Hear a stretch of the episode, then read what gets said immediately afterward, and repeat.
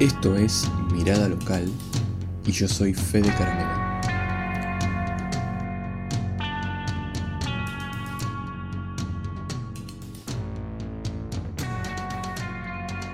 Hola a todos una vez más, bienvenidos a Mirada Local. Este es un episodio extra en el cual vamos a hablar de fracasos, cosas que no salieron como uno esperaba, eh, y de alguna forma enseñanzas que, eso nos deja. Concretamente son algunas experiencias de los entrevistados eh, en relación a la ciudad de Rosario y lo dividí en dos partes. En este segundo episodio el eje está más en la reflexión respecto a al fracaso o a algún fallo. Y si bien eh, en algunos casos se hace mención a una experiencia en particular, no deja de ser una reflexión un poco más amplia sobre, sobre lo que significa eh, el, fracasar y, ver cómo se puede uno levantar y, y, aprender a partir de esa, de esa situación. En este caso les traigo las reflexiones de Daniel, Ana Clara, Javier, Mario y Renato. Lo que pone, lo que, lo que hace el, fracaso es, eh, yo dije siempre, mostrarte que por ahí no. No que vos no podés, sino que por ahí no. son dos caminos distintos. Esto llevado en el terreno de las relaciones personales, en el terreno de los negocios o de las relaciones este, parentales o donde vos quieras. Es por ahí no el por ahí no tiene, eh, digamos, puede descomponerse en una serie de, digamos, de ejes. Uno de esos ejes es, eh, hay otro que actúa, el otro no hace lo que yo quiero que haga, el otro actúa independientemente de mí, entonces ahí hay una interacción para cuidar. Y si son otros, porque es un mundo de negocios y cosas, hay este, más complejidad, porque se trata de eh, sincronizar o armar un rompecabezas más complicado. El aprendizaje para mí más importante de todo eso eh, tiene que ver, lo voy a decir desde el lado del trabajo, desde el lado de la actividad profesional, tiene que ver con desde el momento cero empezar a recabar, recabar información y sistematizarla, tenerla guardada en algún lugar para que esa información sirva para recorrer el camino inverso cuando vos necesitas saber por qué no están dando. No cuando ya te caíste al precipicio, sino cuando no estás consiguiendo los objetivos que vos pensabas. Entonces, ¿por qué no estás? Pero ya la información la tenés, porque salir a preguntar, cuando se incendia el barco, salir a preguntar, en general es mal, mal consejero eso, porque el otro en la desesperación dice cualquier cosa. Si vos arrancás, que es una de las cosas que yo hago hoy, digamos, yo tengo una especie de planilla máster que voy llenando, entre las cosas esas hay un FODA. Y la experiencia que yo le cuento a la, persona con la que vamos a empezar a trabajar, que cuento desde el principio, es, eh, te va a molestar lo que yo te voy a decir. Pero en este FODA, empezá a hacerte la, rutina de los primeros 15 días, poner, llenar una línea, dos o tres por día, todo el tiempo. Porque ahí vamos a volver cuando no sepamos para dónde ir. A, mirar eso que pusimos ahí. A ver qué, cuál era la oportunidad que no vimos, o cuál era la oportunidad que estaba puesta como oportunidad y en realidad una amenaza. Entonces, toda esa cosa de, llenar información, de guardar y sistematizar y tenerla anotada, hace que uno vaya a tener una biblioteca de backup para ir este, pensando de, qué, de dónde me agarro cuando las cosas no salen. Este es un aprendizaje de los fracasos, de, cuando tenés que salir a apagar incendio y decir, ¿estará cargado el matafuego? Si estás ahí, está frito. Si llegaste a ese punto, está frito. Bueno, mi, gran fracaso, que de vuelta es como uno lo vive y lo transita, yo fundé una empresa que para mí es el amor de mi vida laboral, es una empresa de triple impacto de inclusión social a través de la tecnología y de la cual sigo enamorada y voy a seguir siempre porque para mí es un modelo de negocio absolutamente, eh, entre comillas, exitoso. Em, pero no fui consciente en ese momento de las elecciones en, relación al, equipo y a cómo se transitaba eso. Y y me fui llorando de, la propia empresa que fundé. Eh, pero aún así me enseñó muchísimo, me enseñó que, con, que la buena idea no basta y que en realidad puedes tener eh, no sé, puedes querer vender, siempre lo digo, de hecho, papel higiénico en el sur y te, entre comillas te llenas de plata, no porque la plata sea un éxito, sino porque te va muy bien, pero si es un buen equipo lo haces.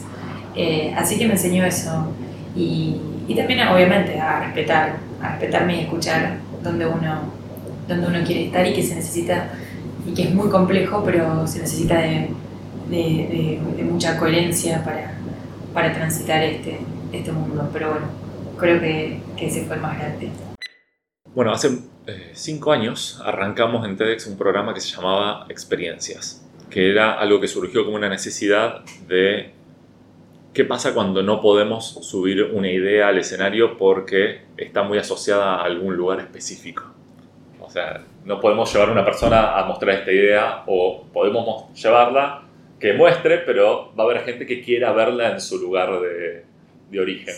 Entonces las experiencias básicamente surgieron así, llevar a gente a conocer dónde trabaja este orador o dónde pasan cosas distintas en la ciudad que no están al alcance de todos, no están en un circuito comercial y dijimos, bueno, eh, vengan a verla. O sea, en Rosario se secuencian genomas humanos y la mayoría no lo sabe, ni sabe qué es eso. Y es increíble y, está, y hicimos una experiencia para ir a ver, eh, pasar un día como el científico que, los, que hace todo este trabajo y conocerlo. Por ejemplo, hay muchas.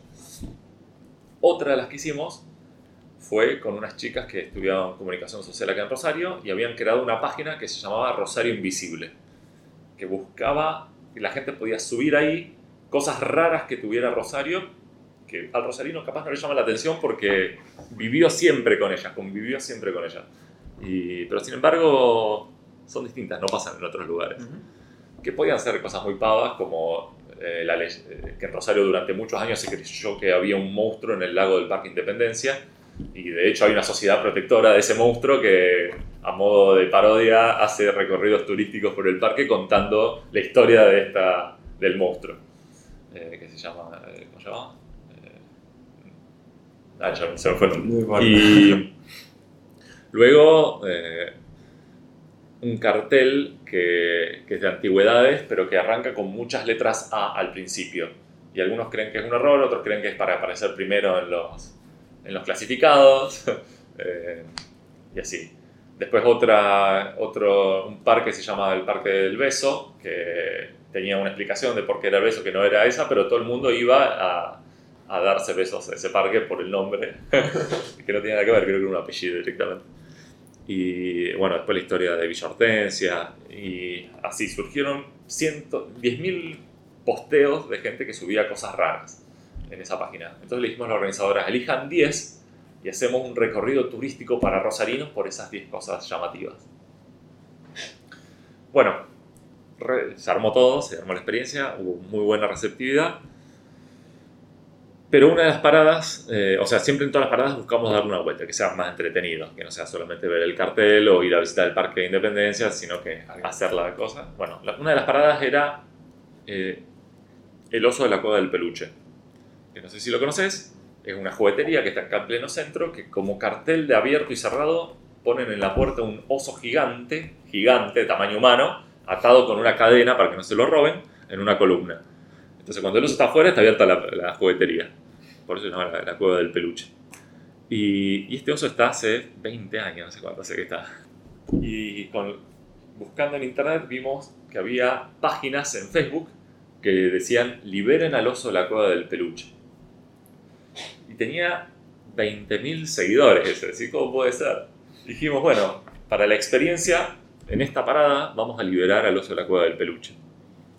Entonces le escribimos al administrador de esta página de Facebook y dijimos, eh, ¿podés postear esto? Vamos a decir que tal fecha, tal día, eh, a tal hora, vamos a liberar a los a la cueva del peluche, finalmente.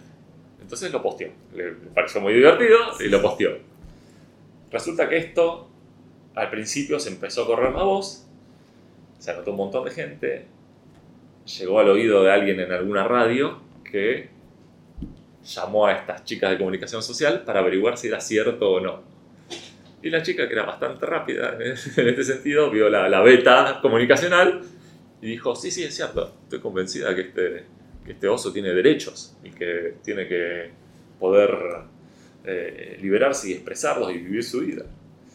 Y, y no- nunca vamos a ver si el- el- la persona esta que le estaba entrevistando se lo tomó para el ojo o no, pero bueno, tuvo bastante repercusión esa nota.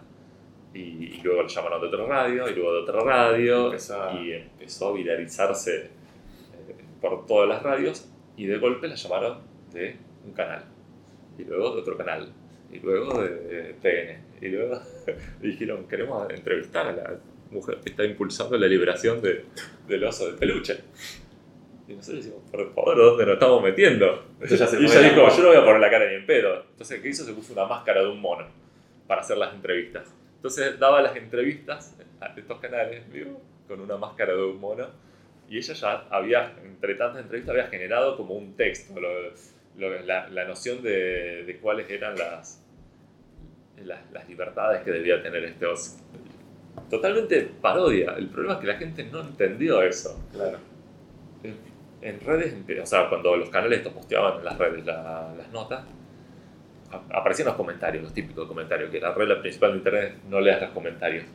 Pero algo que era tan obviamente mentira, que era una- un juego, Sí, sí, sí. generar tanta repercusión de gente que creía realmente que era cierto. Y, y ahí me, cho- me chocó un poco. Dije, ¿qué, qué, qué, qué librada está la gente a, a, a- a creer cualquier cosa que le ponen enfrente, básicamente? O sea, porque no había forma de que alguien pensara que una persona estaba Iba luchando estar luchando por, por- sí. las libertades y los derechos de un oso de peluche. Eh, pero bueno, eh, fue tremendo eso. En el momento no sabemos qué va a pasar. De hecho, le pedimos a ver si podíamos tener algo de seguridad en el momento, porque capaz venía. sabías que- porque era realmente impresionante el movimiento que se generó con esto. Eh, entonces, bueno, hicimos la experiencia ese día. Por suerte, fue, eh, hicimos todas las paradas, estuvo muy bien. Esta parada fue muy particular porque había más gente de la que había gente que se había acumulado, pero eran gente que había ido con los chicos, con ca- cochecitos, con cosas. Realmente a, a festejar con los chicos la liberación del oso. Y, y el dueño de, de la juguetería estaba con una sonrisa de oreja a oreja porque la, era- la publicidad había La sido publicidad era absoluta. Nacional, ya Sí. era cosa. Y lo entrevistaban ahí, y fueron medios a filmar toda la liberación, y se leyó el estatuto de los derechos de- del oso de peluche, que era totalmente en joda. Y, pero estaba muy bien, estaba muy bueno, muy bien escrito. Y entonces fuimos con un cortacosa, un cortalambre, y cortamos las, las cadenas y se tiró papelitos así. Pasaba un auto y gritando, ¡laburen! y, y subimos al oso al colectivo y nos acompañó fue. a lo largo de todo, de todo el viaje. Y para hacer el, el diffusing de todo esto, el, el- el apagar la mecha de todo esto que se había formado, eh, fue empezar a postear fotos photoshopeadas del oso viajando por el mundo. Tomando mate en Uruguay, en París viendo la Torre Eiffel, que ya tipo, ya está, Sí, sí. gente, no, no, es, no es verdad. Y, y bueno, y obviamente eh, el oso volvió a la cola del peluche eventualmente y se sacaron una foto con el contrato de trabajo del oso, con vacaciones, todo. y el oso estaba felizmente de vuelta en, en la cola del peluche eh, su trabajo haciendo su trabajo. habitual. Pero, pero bueno, el fallo fue el, el miedo que se nos generó cuando se armó toda la movida, de que qué podía llegar a pasar. Eh, o sea, no, no ir mucho más lejos, eh, mi tía compartiendo, compartió la nota echándole la culpa a la droga por, por estas cuestiones, esta gente que hacía cosas locas. Y yo dije, no, No, no, no fue por ese lado. no. Y, y- y incluso hasta dos años después, eh, gente, eh, hablando con gente, me dicen, ah, ustedes fueron lo del oso, del peluche, era joda. Gente muy educada, muy estudiada, que estaba convencida que era cierto, decir, no puede ser esto. Y, y, y el aprendizaje fue eso, que, que hay que tener cuidado en los medios, en las cosas con lo que comunicas. Eh, después surgió todo el quilombo de las fake news, que fue como mandado a hacer. Eh, y que esto fue un poco el germen de eso, de que realmente hay gente predispuesta a creer cualquier cosa que le ponen enfrente. Y, y nada, bueno, eh, cuando ocurrió todo lo fake news era como que, sí, es, Sí, es ya posible, lo- esto, lo- todo esto claro, es posible. Ya lo vi. ya lo vi. Y, bueno, es bueno que ahora las empresas se tomen esto mucho más en serio, que no se difunda cualquier cosa, falta muchísimo por hacer. Eh, y de hecho Facebook ha caído en desgracia a partir de todo esto.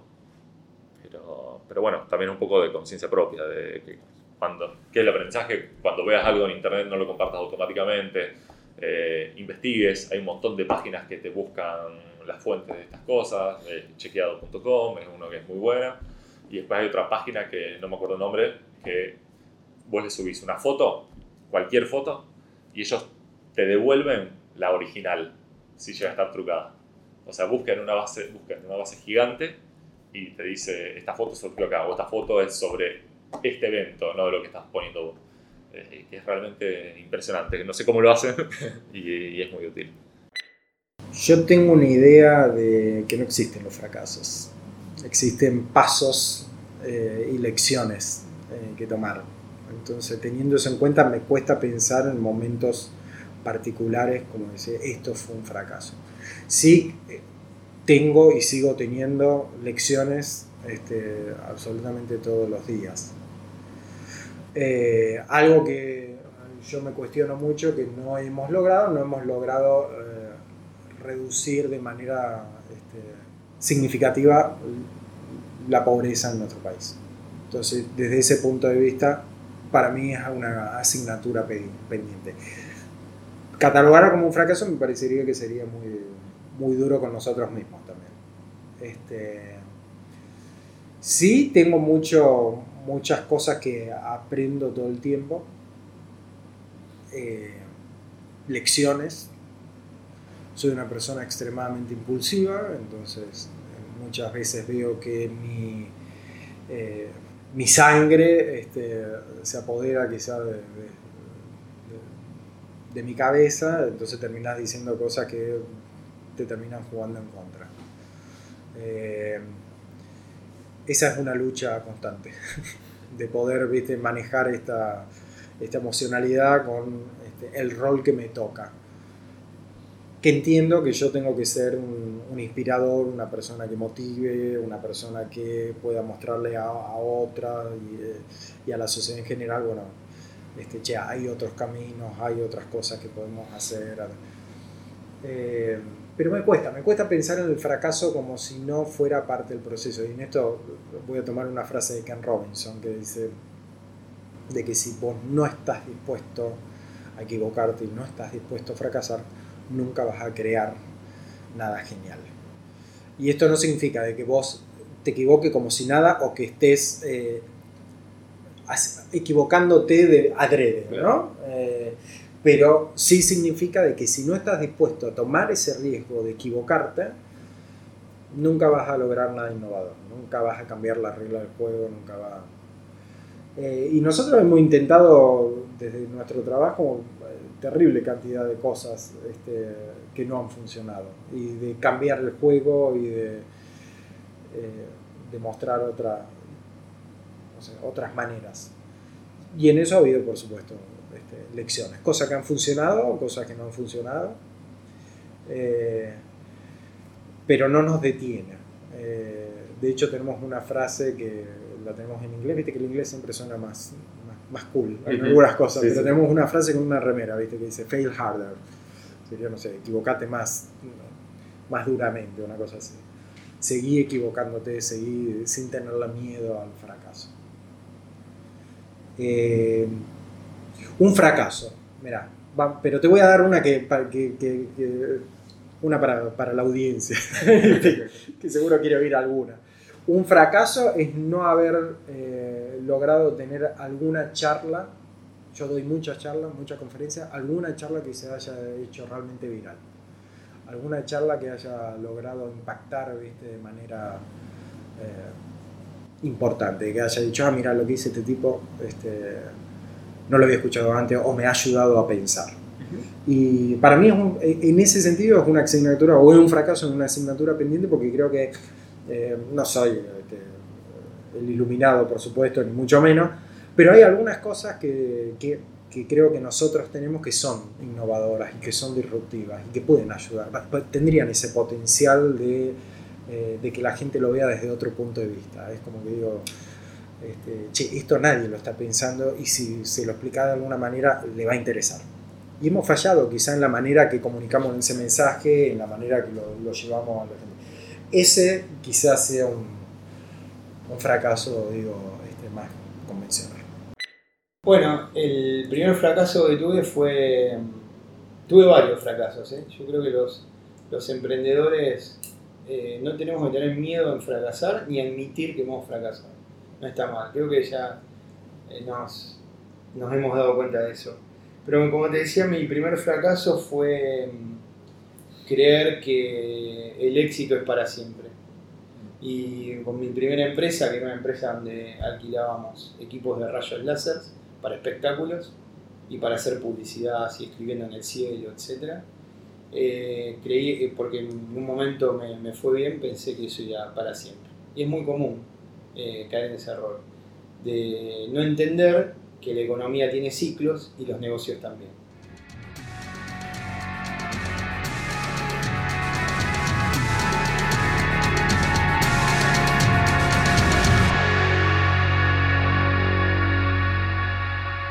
Te espero en el próximo episodio de Mirada Local.